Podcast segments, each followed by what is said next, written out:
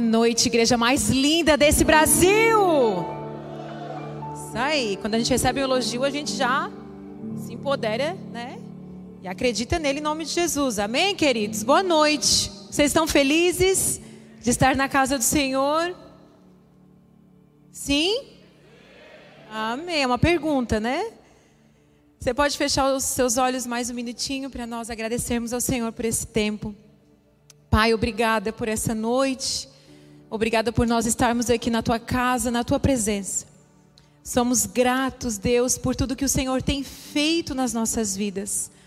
Nós estamos aqui para receber, porque sabemos que o Senhor tem ainda mais para derramar sobre nós.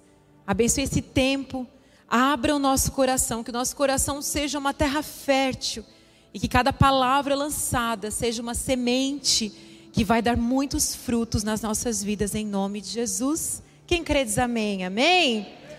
Glória a Deus. Hoje, o tema da minha ministração, da série Invisível, né? Esse aqui, ó. Quem é de Deus, vê além do natural. Hoje nós vamos falar sobre os nossos olhos, sobre o que a gente vê, sobre como a gente enxerga. Por que que nós temos interpretações diferente das coisas. Por que, que nós vemos as mesmas coisas e temos interpretações diferentes das coisas? Porque a nossa resposta, ela sempre será conforme a ótica do nosso coração. Conforme é, a gente vê conforme o nosso coração. Por isso que Provérbios vai falar que sobre todas as coisas, guarde o seu coração. Porque do seu coração procede as decisões da nossa vida. Então nós temos que guardar o nosso coração. Nós temos que guardar com aquilo que a gente vê, com aquilo que a gente ouve, com aquilo que a gente observa, porque tudo isso é alimento para o nosso coração. E hoje nós vamos falar sobre um homem que, diante de uma situação, dois homens, né? Josué e Caleb, e mais dez homens, eles viram a mesma coisa, mas na hora de trazer o relatório para o líder, eles trouxeram interpretações diferentes daquilo que viram. Nós vamos falar sobre Josué e nós vamos tirar três lições da vida de Josué para a nossa vida nessa noite. Amém? Vocês estão comigo? Quem é de Deus vê além do natural. Êxodo 33, 8 ao 11. Eu quero ler esse trecho com vocês para que vocês entendam um detalhe. Vamos lá, vamos ler junto. Quem não trouxe a Bíblia, a gente coloca aqui para vocês. Primeiro, boa noite para você que está em casa. Seja muito bem-vindo a participar do culto aqui conosco. Amém? Amém, igreja? Pessoal de casa, bem-vindo? Amém. Sempre que Moisés se dirigia a essa tenda, todo o povo se levantava e permanecia em pé. Cada um junto à entrada de sua própria tenda. Observavam Moisés até ele entrar na tenda. Logo que Moisés entrava, uma coluna de nuvem descia e ficava suspensa no ar, à entrada da tenda, enquanto o Senhor falava com ele. Quando o povo via a nuvem, à entrada da tenda, cada um permanecia em frente à própria tenda e se curvava. Ali o Senhor falava com Moisés face a face, como quem fala com um amigo. Depois Moisés voltava ao acampamento, mas seu jovem auxiliar Josué filho de Num, ficava na tenda. E é esse detalhe que eu quero que a gente se atente. Né? Nós sabemos que o povo de Israel, o povo escolhido de Deus, estava como escravo no Egito. Então Moisés, o líder, o libertador, eles vão para o deserto fazer apenas uma pequena travessia, porque logo ali eles já chegariam à terra prometida. Então tinha um acampamento, eles tinham que parar e acampar no deserto. Mas acontece que quando Moisés falava com Deus, Moisés se retirava do acampamento ou do arraial, algumas versões falam isso, e ele ia para uma tenda fora do acampamento. Fora, né, longe do povo, longe das pessoas. Moisés ia para essa tenda. E ali naquela tenda é que o Senhor falava com ele. Então vinha uma nuvem, descia um poder, descia uma glória. E o povo inteiro, todos viam do acampamento, olhavam para essa tenda e viam Deus falar com Moisés. Mas tem um detalhe muito interessante aqui: é que existia um jovem. Um auxiliar, apenas um auxiliar de Moisés. Que mesmo quando Moisés voltava ao acampamento, ele permanecia na tenda. Existia um rapaz, ainda muito jovem. Ele nem sabia o que esperava, o que lá na frente Deus aguardava para ele. Mas ele ficava à tenda. Josué via tudo. Josué era a testemunha ocular que o próprio Deus falava com Moisés. Josué era a testemunha que presenciava quando a nuvem vinha e Deus falava, diz a palavra que face a face com Moisés.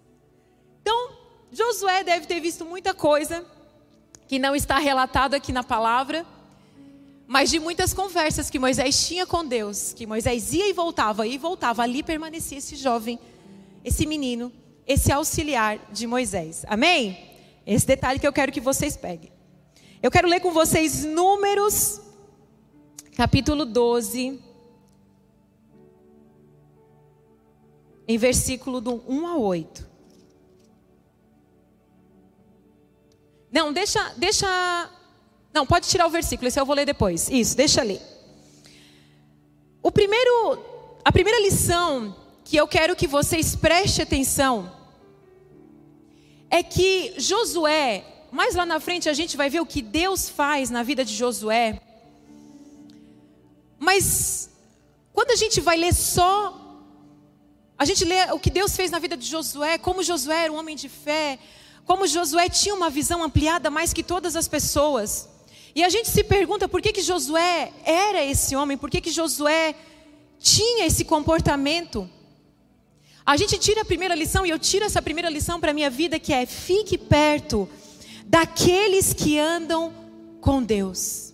Ande perto, esteja perto dos homens e das mulheres de Deus, daqueles em que você vai ser testemunha dos acontecimentos, que você vai, ter, vai ser testemunha dos milagres, você vai, ter, vai ser, você vai ser testemunha do comportamento. Então nós devemos ser como Josué, devemos estar perto Devemos ser testemunhas oculares, porque isso vai ser alimento para o nosso coração no dia difícil, no dia da adversidade, no dia em que diagnósticos negativos surgirão. Você verá e ouvirá milagres, testemunhas, evidências da glória e do poder do Senhor. Por quê? Porque os nossos olhos, eles alimentam o nosso espírito e o nosso coração. Se você anda perto de homens e mulheres de Deus, o seu coração será alimentado de maneira correta. E a gente vai ver Jesus falando lá em Mateus, Mateus 6, que diz que se os seus olhos forem bons, todo o seu corpo vai ser bom. Se os seus olhos forem maus, todo o seu corpo será mau. Há um poder sobre os nossos olhos. Nós temos que ser seletivos sobre o que vemos. A nossa fé e a nossa incredulidade são como plantas em nosso coração. Aí vai uma pergunta para você, né? Qual você tem regado mais? a nossa fé e a nossa incredulidade. Elas são como plantas em nosso coração. Qual você tem regado mais? O que os seus olhos têm visto e que tem alimentado e que tem regado a planta da fé no seu coração? Permaneça, esteja ao lado de homens e mulheres que vão te ensinar. Sabe, queridos, é uma coisa que eu faço intencionalmente na minha vida eu busco sentar em mesas de homens e mulheres de Deus, de pessoas que vão me contar testemunhos. Sempre que eu sento em mesas assim, eu saio com a minha fé fortalecida, eu saio com a minha mente expandida. Então, às vezes, você tem sentado em mesas de pessoas incrédulas, você tem sentado em mesas de pessoas avarentas, você tem pensado, sentado em mesas de pessoas fúteis, e depois, de repente, você se vê numa situação difícil, seu coração está cheio de incredulidade, o seu coração está vazio, você não vê uma boa perspectiva. Por quê, queridos? Que mesas você tem sentado? Isso é algo extremamente importante para nós, que nós temos que estar atento. O que, quem tem falado o que que tem alimentado meu coração? O segundo ponto que eu quero falar com vocês aqui, que é desse versículo de Números 12 que a gente vai ler agora, juntos. Olha só que interessante. Fique atento, fique atento. Acontecimentos surgirão como evidências. Fique atento. acontecimentos surgirão como evidências. Números 12 conta uma história. Eu sou apaixonada por esse momento aqui. Vocês vão gostar também dele. Miriam e Arão criticaram Moisés. Olha só que interessante. Porque ele havia se casado com uma mulher cuxita. Uma mulher cuxita não era uma mulher hebreia, era uma mulher fora do povo. Então, para Miriam e Arão, Moisés estava fazendo uma coisa que não agradava o coração deles. Então, Miriam e Arão criticaram Moisés porque ele havia se casado com uma mulher cuxita. Disseram: Acaso o Senhor fala apenas por meio de Moisés? Também não falou por meio de nós? E o Senhor ouviu isso. Quem foi que ouviu, queridos? Quem? Não sei vocês, mas nessa frase meu coração já encheu de temor. Porque Moisés não ficou sabendo da fofoca. Moisés estava lá ralando, Estava lá o povo reclamando, Moisés sendo líder do povo, Moisés guiando o povo. Tem um momento que Moisés fala assim: Por que, que tu me deu esse povo? Eles nem filho não são meu. Senhor, me tira. Tem um momento que Moisés pede para Deus tirar a vida, porque é um peso demais ser líder desse povo rebelde, reclamão, murmurador, ingrato. Tem um momento que Moisés fala: Eu nem sou pai desse povo, por que, que tu me deu esse peso? Mesmo assim, Moisés estava lá dando, dando o couro, né? Na nossa versão bíblica atualizada, Moisés estava dando o coro para guiar o povo e tinha lá Arão e Miriam, porque sempre tem aqueles que são melhores do que o líder. Estavam lá dizendo: acaso Deus não fala, também não falou por meio de nós, e o Senhor ouviu isso. Ora, Moisés era muito. O que, que a Bíblia fala sobre os humildes? Que Deus resiste ao soberbo, mas dá graça aos se ele era o cara mais que qualquer outra pessoa da terra, ora Moisés era o, muito humilde mais que qualquer outra pessoa na terra. Pensa na graça de Deus que tinha sobre a vida de Moisés. Vocês estão entrando na história comigo? Se Deus resiste ao soberbo, amém, irmãos? Se Deus resiste ao soberbo, mas ele dá graça aos humildes, pensa na graça derramada sobre esse homem que era o mais humilde da terra. Quando eu li isso, não sei vocês, mas eu falei assim: ai, Senhor, qual é a característica que o Senhor fala ao meu respeito? Porque tem hora que Deus fala, ah, esse é um homem de muita fé, Abraão. Daqui a pouco vem Salomão, um homem mais sábio. Daqui a pouco vem o Moisés, o cara mais humilde da terra. Qual é a característica que Deus poderia dar para nós? Fica com essa pergunta, porque daí eu não posso responder para vocês. E aí, os dois, o Senhor lhes disse: Onde que eu estou? Ah, tá, lá no 4, né? No mesmo instante, o Senhor chamou Moisés, Arão e Miriam e disse: Olha a treta rolando aqui. Vão à tenda do encontro, vocês três. E eles foram para lá. Então o Senhor desceu na coluna de nuvem para a entrada da tenda de encontro. Arão e Miriam chamou ele. Os dois se aproximaram e o Senhor lhe disse: Ouçam o que eu vou dizer. Se houver profeta entre vocês, eu, Senhor, me revelarei em visões, falarei com ele sonhos. Não é assim, porém, com meu servo Moisés. Ele tem sido fiel em toda a minha casa. Falo com ele face a face, claramente, e não por meio de enigmas. Ele vê a forma do Senhor. Como vocês ousam criticar meu servo Moisés? Uau, isso aí. Queridos, tem gente falando de você. Pois deite tranquilamente no seu travesseiro e durma. Porque quem te defende é o Senhor. Moisés não estava sabendo de nada. E aí, eu imagino, conjecturo, suponho, porque não está escrito, mas a Bíblia afirma que quem ficava na tenda era Josué. Imagino eu Josué na greta. Tá rolando uma treta. Deus, Moisés, Arão e e Miriam. Moisés com a, a, Josué com o olho arregalado. Josué pensando se eu fosse Josué, mas se eu não vou falar é de Moisés. Se eu não vou abrir a minha boca para criticar uma pessoa na face dessa terra, é Moisés. Porque quem criticar Moisés vai ter um encontro face a face de outra maneira com Deus. E aí, a treta rolando, Deus chama. Deus disse: Vocês estão falando do meu servo? Vou contar uma coisa para vocês. Os profetas eu falo por visões e por enigmas. Mas este aqui eu falo de maneira diferente. Ele vê a forma de Deus. E ele me vê face a face. Vocês não estão entendendo. Quem está dando é, permissão para vocês falar do meu servo? Vocês não estão entendendo que sou eu que falo com ele, que sou eu que estou dando ordem para ele, que sou eu que estou vindo e falando para ele as coisas. Irmãos, isso não parece muito com os dias de hoje? Sim ou não, irmãos? O líder não está sabendo de nada, mas já tem as pessoas tudo lá escondidas. Você está sabendo? Não estou concordando. Deus também fala comigo. Né, queridos? Quando o espírito de rebelião começa a nascer, vocês acham que Deus não vai deixar intervir? Porque a obra, queridos, não é nossa, a obra é dele. A obra não era de Moisés, a obra é de Deus. Quando Deus viu uma faísca de rebelião, Deus veio do próprio, Deus veio ao vivo, em carne, em carne e osso não. Deus veio na nuvem. Faça a face. A Bíblia fala que nem Moisés viu a Deus a olho nu, ele via a forma de Deus, mas que nenhum homem na terra viu a Deus face, é, a olho nu. Isso está escrito aqui também. Mas a gente vê que era um povo rebelde, era um povo ingrato, era um povo que não entendia. E a gente começa a ver que existem evidências, fique atento, acontecimentos surgirão como evidências que te mostram a glória, que te mostram o poder, que mostram para nós que Deus existe, que Deus é vivo. Romanos 1 vai falar, vocês podem ler Romanos 1 depois em casa. Ele diz assim: que o ser humano é indesculpável. Porque mesmo que se ninguém pregasse para nós, os nossos olhos já estão vendo a natureza e a própria natureza é a evidência da glória e do poder de Deus. A manifestação da natureza já nos bastaria para entender, para perceber e para crer que Deus existe. A natureza já é a evidência da glória e do poder. Está escrito em Romanos 1. Por isso que o homem é indesculpável. Ou seja, não há desculpa.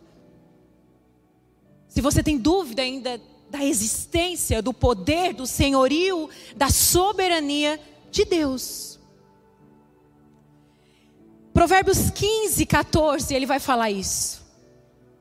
Porque o sábio procura aprender mas os tolos estão satisfeitos com a sua própria ignorância. Josué era aquele que se colocava como um aprendiz, eu quero aprender, eu quero crescer. O sábio. Opa, desculpa. Não dá para tossir no, no, microfone, né? O sábio, ele está sempre aprendendo. O sábio é humilde. O sábio quer crescer. O sábio quer aprender. Querido, se você for um bom observador, já basta para você aprender. Ai, mas ninguém me ensina. Basta você abrir os seus olhos e você ser um bom observador.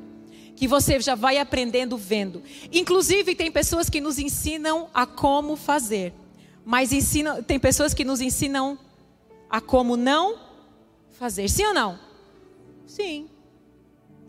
Tem gente que você só observa e diz: então, não é para fazer assim. Se você for um bom observador grandes lições virão para a sua vida. E continua em Números 13. Números 13, 1, 2. Depois desse momento aqui, Josué estava ali. Ah, deixa eu continuar a história de Miriam só para vocês entenderem. Eu sei que vocês vão ficar curiosos, vão ler em casa. Miriam, a ira de Deus vem sobre a vida dela e ela fica leprosa. Ela fica leprosa. Arão arregalou, ele diz: Moisés, pelo amor de Deus, Moisés, pede para Deus. Olha a bondade desse homem. Olha o coração humilde. Se fosse a gente, ia dizer assim: se rala, ninguém mandou falar de mim. Nós. Por isso que a gente não é Moisés. Mas Arão vem e diz assim: Moisés, intercede por nós. Aí Deus fala o seguinte: Miriam vai ficar fora do arraial, vai ficar fora do acampamento durante sete dias. Daqui sete dias ela é curada e ela volta. Sabe o que, que isso me ensina? Automaticamente pessoas que são rebeldes, que são fofoqueiras, que são linguarudas, elas a, acontece uma exclusão já natural. Sabe, a coisa já não bate porque a pessoa é enferma. E pessoas assim, com esse coração, com esse comportamento, pessoas com coração de Miriam, elas automaticamente vão ser excluídas porque a fofoca, ela é como uma lepra, ela contamina. Então elas não podem permanecer no meio do arraial, porque ela contamina. Então Deus disse: isso é uma analogia para que a gente compreenda o que um coração rebelde causa nas nossas vidas. o tópico número 3. A gente vai ler agora. Números 13, 1 diz: O Senhor disse a Moisés: Envie homens para fazer o reconhecimento da terra de Canaã, a terra que eu dou aos israelitas. Mande um líder de cada tribo e de seus antepassados. Eu vou pular lá para o 25. Ou seja, eles chegam. Esperar a moto passar. Eles chegam já no momento do reconhecimento da terra. Gente, eles saíram. A terra prometida já estava ali esperando eles, Canaã. Moisés pega e fala assim: vamos atravessar lá um negócio para ver, vamos espiar a terra, vamos ver como é que é a terra. E ele levanta doze homens, um de cada tribo, doze príncipes, doze líderes. E um desses líderes era Josué. E ele levanta esse, olha, não eram qualquer um, não era qualquer um, não era qualquer homem. Uh, Moisés levanta doze líderes. Preste atenção no que Deus está falando conosco nessa noite. Os principais, os líderes de cada tribo. No versículo 25, ele fala assim: depois de passarem 40 dias explorando a terra, os homens retornaram a Moisés, a Arão e a toda a comunidade de Israel em Cádiz, no deserto de Parã. Relataram o que tinham visto a toda a comunidade e mostraram os frutos que trouxeram da terra. Esse foi o relatório que deram a Moisés. Entramos na terra a qual você nos enviou, e de fato é uma terra que produz leite e mel com fartura. Primeiro relatório. Aqui está o tipo de fruto que nela há. Contudo, e nós somos assim, nós falamos, está tudo bem, mas, né, queridos? Como é que tá, irmã? Pastora, tá tudo bem, mas, contudo, e aí, ser humano aqui descrito aqui nesse versículo. O povo que vive ali é poderoso, e suas cidades são grandes e fortificadas. Vimos até os descendentes de Enaque os amalequitas vivem no Negueb, os hititas, jebuseus e amorreus vivem na região montanhosa. Os cananeus vivem perto do litoral do mar Mediterrâneo e no vale do Jordão. Caleb tentou acalmar o povo que estava diante de Moisés. Vamos partir agora mesmo para tomar a terra, disse ele. Com certeza podemos conquistá-la. Mas os outros homens que tinham feito com ele o reconhecimento da terra discordaram. Não podemos enfrentá-los, são mais fortes que nós. Então espalharam entre os israelitas um relatório negativo sobre a terra, dizendo: A terra que atravessamos ao fazer o reconhecimento devorará quem for morar ali. Todas as pessoas que vimos são enormes. Alguém aqui conhece pessoas que aumentam tudo? A história é assim, quando a pessoa vai contar é assim. Tem gente fazendo assim, ó. Vimos até gigantes, os descendentes de Enac, perto deles nos sentimos como gafanhotos e também era assim que parecíamos para eles. Olha só. Seja convicto, mesmo em meio a relatórios negativos. É isso que nós aprendemos com Josué. Seja convicto. Seja convicto, mesmo em meio a relatórios negativos. Porque relatórios negativos virão, dias difíceis virão, situações desfavoráveis baterão a nossa porta todos os dias. Mas aqueles que têm fé, eles olham para a promessa e não para as adversidades. Então Josué sabia que apesar do diagnóstico negativo, apesar dos gigantes, apesar das cidades fortificadas, os olhos deles já estavam fixos na promessa. Por quê? Porque Josué era aquele que andava com Moisés. Josué era aquele que tinha evidências da glória de Deus. Josué era aquele que sabia que Moisés falava com Deus, que Deus estava com Moisés, que Deus defendia Moisés. Então ele disse: "Se eu vi tudo isso, se eu sei que há uma promessa, então eu sei que quem está do nosso lado é o próprio Deus. Quem está do nosso lado é o próprio Deus. Quem é de Deus, queridos, vê além do natural. Quem é de Deus vê além do natural. O que acontece com esse povo? 14, 6, 10. Dois dos homens que tinham feito o reconhecimento da terra, Josué, filho de Nun, e Caleb, filho de Jefoné, rasgaram suas roupas e disseram a toda a comunidade de Israel: A terra da qual fizemos o reconhecimento é muito boa. E se o Senhor se agradar de nós, Ele nos levará em segurança até ela e a dará a nós. É uma terra que produz leite e mel com fartura. Não se rebelem contra o Senhor e não tenham medo dos povos da terra. Olha o que, que ele fala, que coisa linda.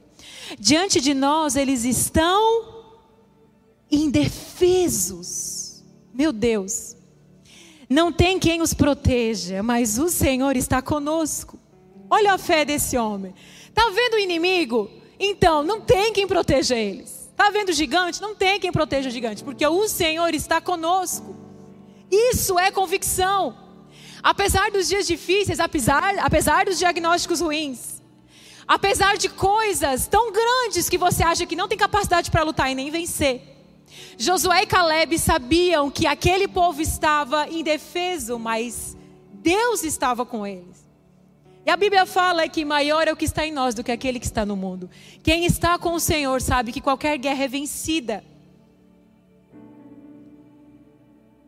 Não tenham medo deles. Sabe o que me chama a atenção nesse momento?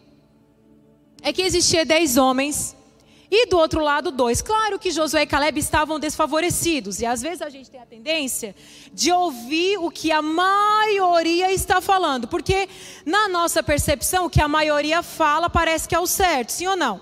Assim é o povo. Então a maioria está falando, a maioria está reproduzindo algo. E a, a notícia ruim, ela se alastra muito rápido. Porque a hora que os, os espias começaram a dar o diagnóstico, o povo começou a se apavorar. E o povo foi ficando desesperado, e o povo chorou, e o povo rasgou a roupa, e o povo já ficou revoltado. E o povo já queria tirar Moisés do poder. Assim somos nós diante de uma notícia ruim. Querido, você está ali com o Senhor, está vendo a glória do Senhor. Gente, esses dez espias também vinham, viam Deus vir e falar com Moisés. Também viam a nuvem vir, descer, Deus ir lá na tenda falar com Moisés. Esse povo também via. Mas o que me chama a atenção é que, que o povo não ouve Josué, que era o que andava perto de Moisés. O povo escolhe ouvir o lado errado. Se a gente não tiver sabedoria, se a gente não tiver percepção, se a gente não tiver olhos espirituais, se a gente não tiver conexão com Deus de verdade, se você andar longe do Senhor, por isso que tem muita gente que as coisas acontecem, não entende nada que ele sabe, por quê? Porque você anda longe. Quem anda longe vê tudo turvo, quem anda longe não entende. Você começa a andar longe, você não começa a entender. Sabe por que, que Josué entendeu rápido? Ele andava perto, ele estava perto, ele estava conectado. Ele sabia que Deus estava com o povo. Ele sabia que Moisés tinha uma palavra. Ele sabia que havia uma terra prometida. E que se Deus prometeu, ele ia cumprir. Quer dizer algo para você na sua vida: se Deus prometeu, ele vai cumprir. Agora, nós não podemos andar numa linha de incredulidade. Nós não podemos andar numa linha de medo. Josué fala, Josué e Caleb, não tenham medo. Você já sabe o que, vai acontecer, parem com medo. Parem de toda a vida desanimar e toda a vida desistir, toda a vida não querer. Por quê? Porque que, que acontece?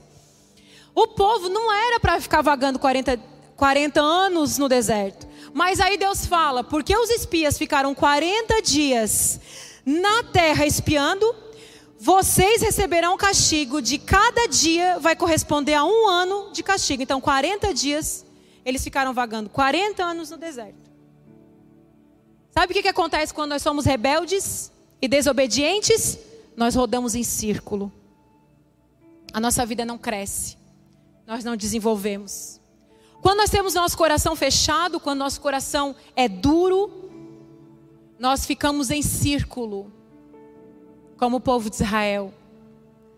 O povo de Israel era ingrato, era desobediente.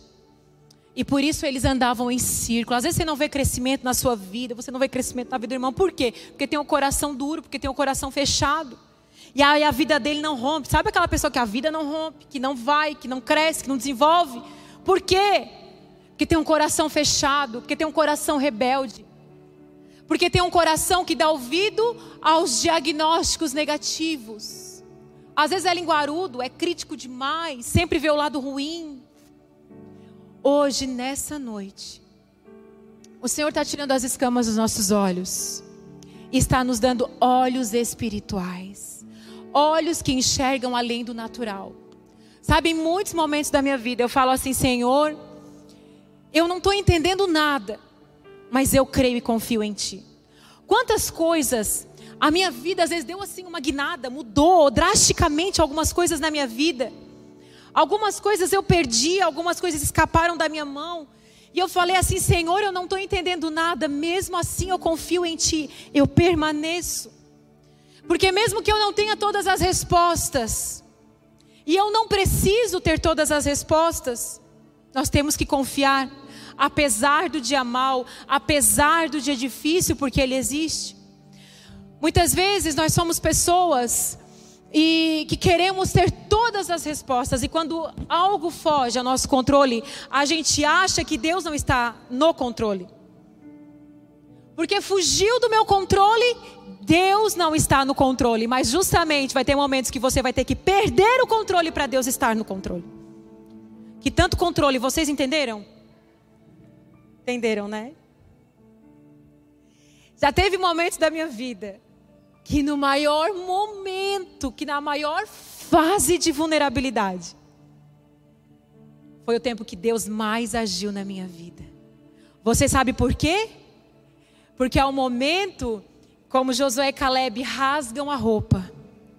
Sabe, nesses momentos de vulnerabilidade, de fraqueza, são os dias que a gente rasga o coração.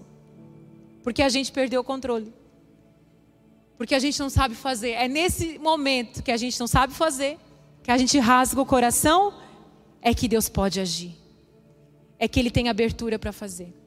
E aí veio a voz de Deus e disse para o povo: Nenhum de vocês dessa geração vai colocar o pé na terra prometida. E acontece uma praga e os dez espias morrem. Porque aquilo que é negativo e contrário à vontade de Deus não cresce no meio do povo dele. E naquele momento os dez espias morrem e Deus disse: só quem vai entrar na terra prometida é Josué e Caleb. Tem coisas que você só vai, tem pessoas que só vão colocar o pé na promessa. Tem só algumas pessoas que vão colocar o pé na promessa, porque são aqueles que permanecem fiel e com fé. Fiel e com fé. Com o coração aberto para obedecer, mesmo diante de relatórios negativos. Se coloque de pé nessa noite, eu quero orar por você. Nessa noite. Eu sinto Deus rasgando o nosso coração nessa noite.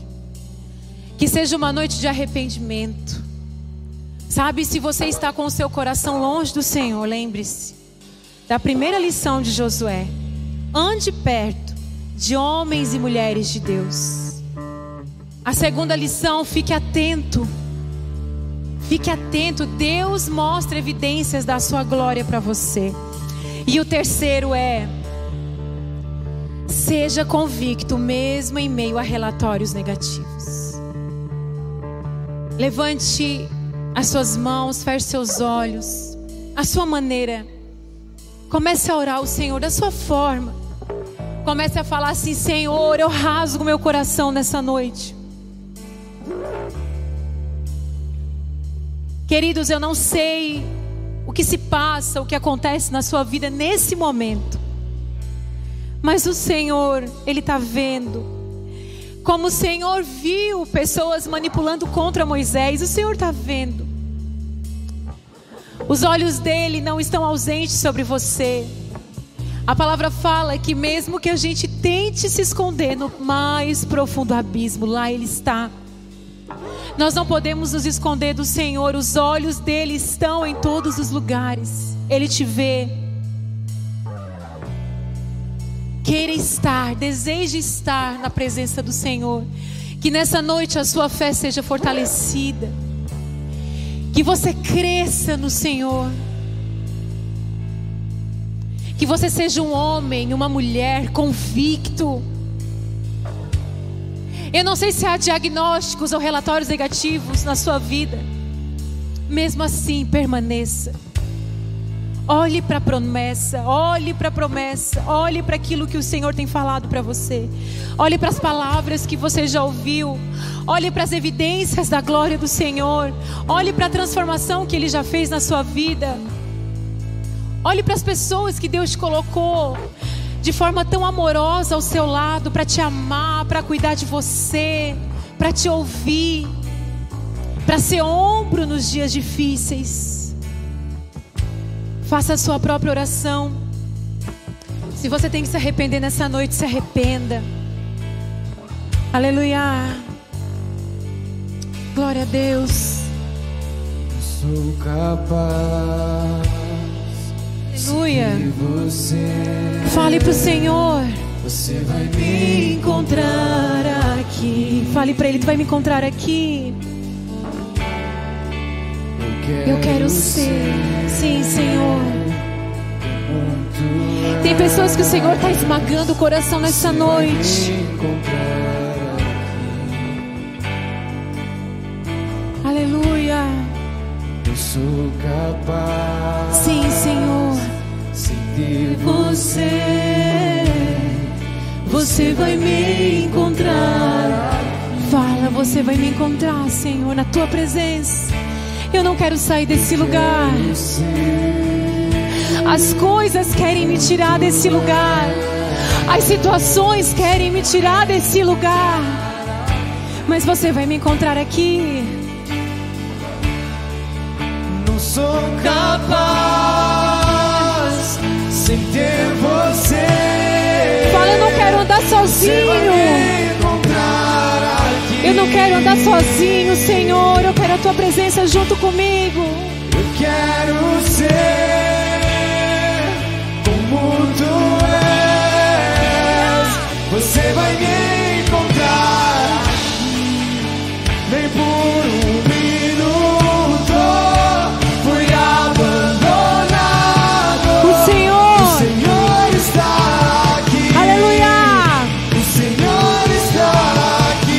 está morto no seu coração, declare.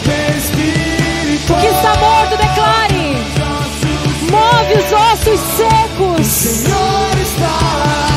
O que está seco no seu coração, o Senhor ressuscita nessa noite.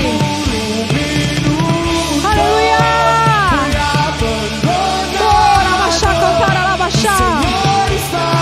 O Senhor está tirando escamas dos seus olhos.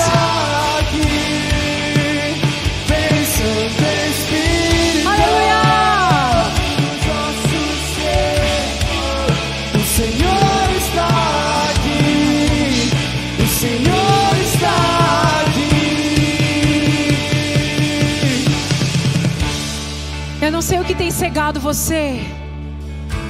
Eu não sei qual é a situação que tem cegado seus olhos. Mas nessa noite o Senhor tira as escamas dos seus olhos. Nessa noite o Senhor está te dando bons olhos. Bons olhos. Porque se você tiver olhos bons, todo o seu corpo será bom. Mas saia desse lugar de olhos maus. De viver na escuridão. Hoje o Senhor cura os nossos olhos. Hoje o Senhor cura o nosso coração. Tem pessoas aqui que ainda vivem situações do passado. Sabe, o seu diagnóstico é conforme a ótica do passado. Todo o seu diagnóstico é de situações do passado. Hoje o Senhor está falando, filho, filha, eu te dou uma nova perspectiva.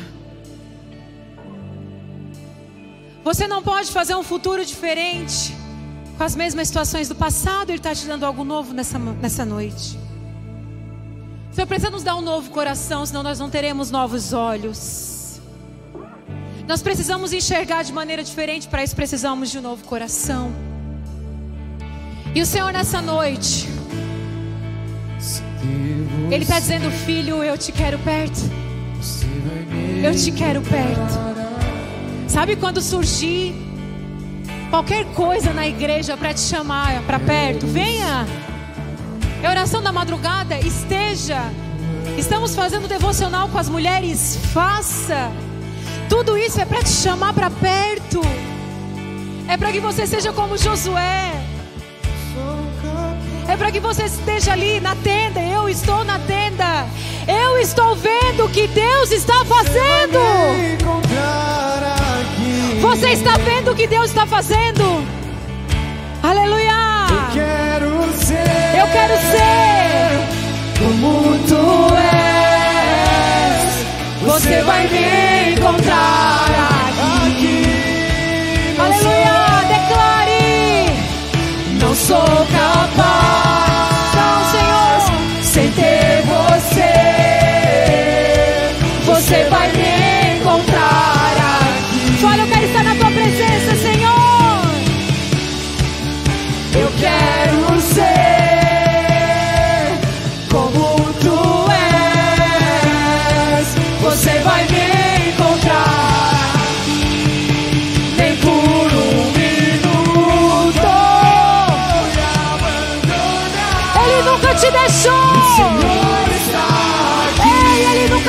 nunca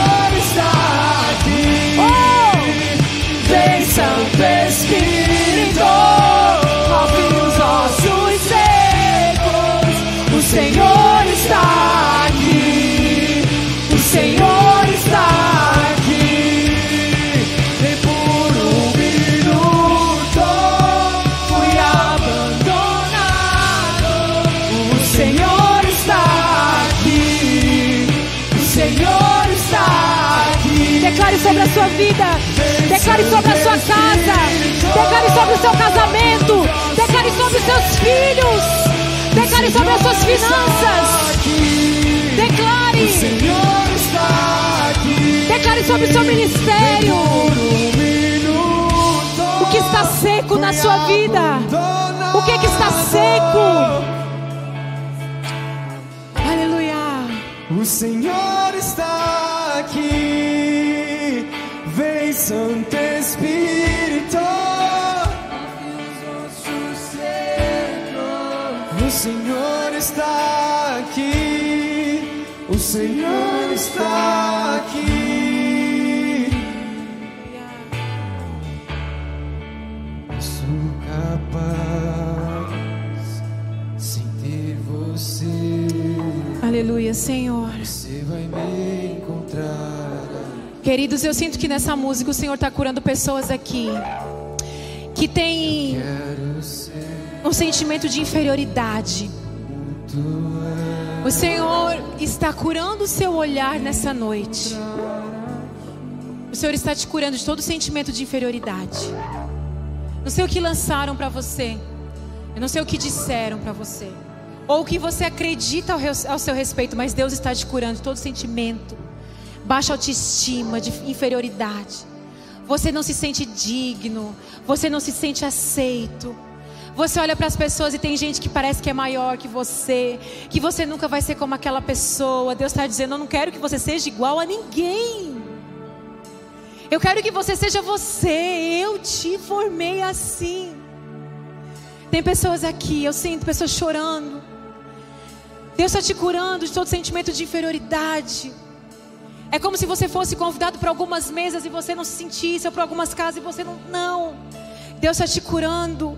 Porque você é visto, Ele te vê. Ele te ama, Ele te aceita como você é. Em nome de Jesus eu declaro. O Senhor não deixa você, Ele nunca deixou você. Pessoas que se sentiram abandonadas em situações da vida, pessoas que perderam algo. E nessa perda você se sentiu abandonado e é como se Deus fosse o pai de todo mundo, menos o meu. Nessa noite Deus está curando paternidade no seu coração. Muitas pessoas que relacionam a sua paternidade terrena com a paternidade de Deus. Deus não é como seu pai da terra. Se você teve um pai mau, um pai ausente, não teve pai. Deus é um pai que te ama, que te fez um pai presente em nome de Jesus. Deus está curando pessoas aqui. Todo sentimento de não conseguir chamar Deus de pai, de não ter essa relação de paternidade, de amor, de acolhimento do próprio Deus, porque Ele te vê. Em nome de Jesus. Levante a sua mão.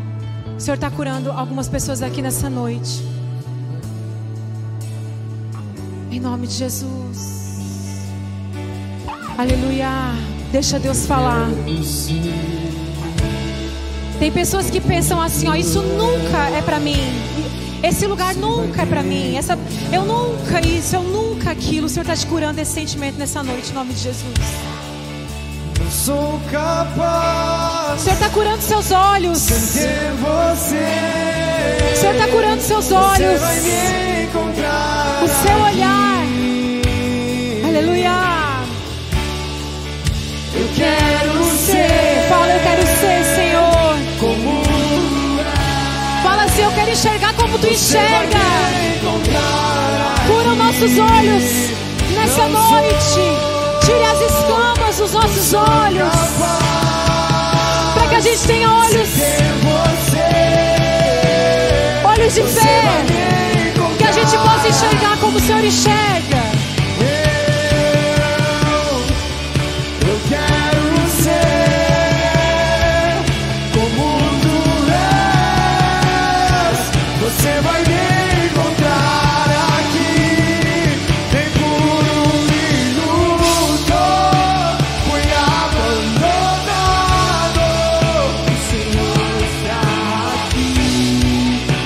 You.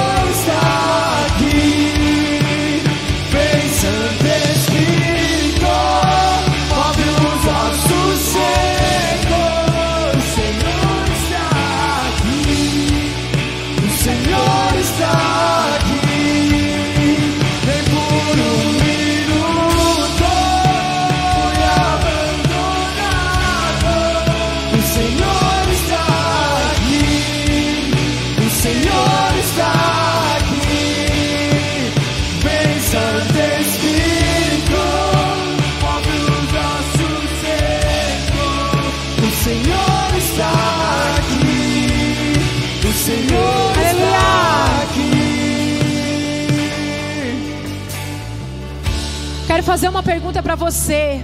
Se nunca ninguém orou por você, para que o seu nome fosse escrito no livro da vida, porque o nosso Jesus Cristo é aquele que era, que é e que há de vir. Ele irá buscar a sua noiva. E Apocalipse fala que os seus escolhidos estão escritos no livro da vida.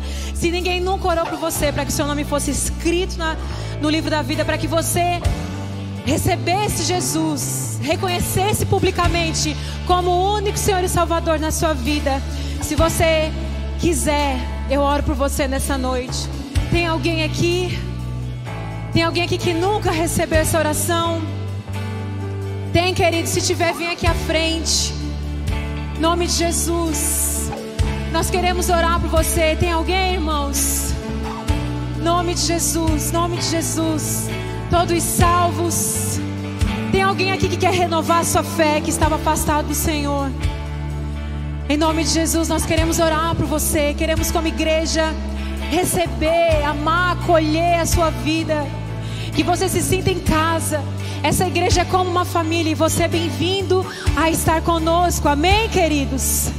Glória a Deus. Levante a sua mão para o alto. Levante a sua mão para o alto. Pai, nós te agradecemos por essa noite. Te agradecemos pela tua palavra, te agradecemos por tudo que o Senhor tem feito em nossas vidas. Eu oro pelos teus filhos para que tenham uma semana rica e abençoada na presença do nosso Senhor. Quem crê diz amém. Glória a Deus.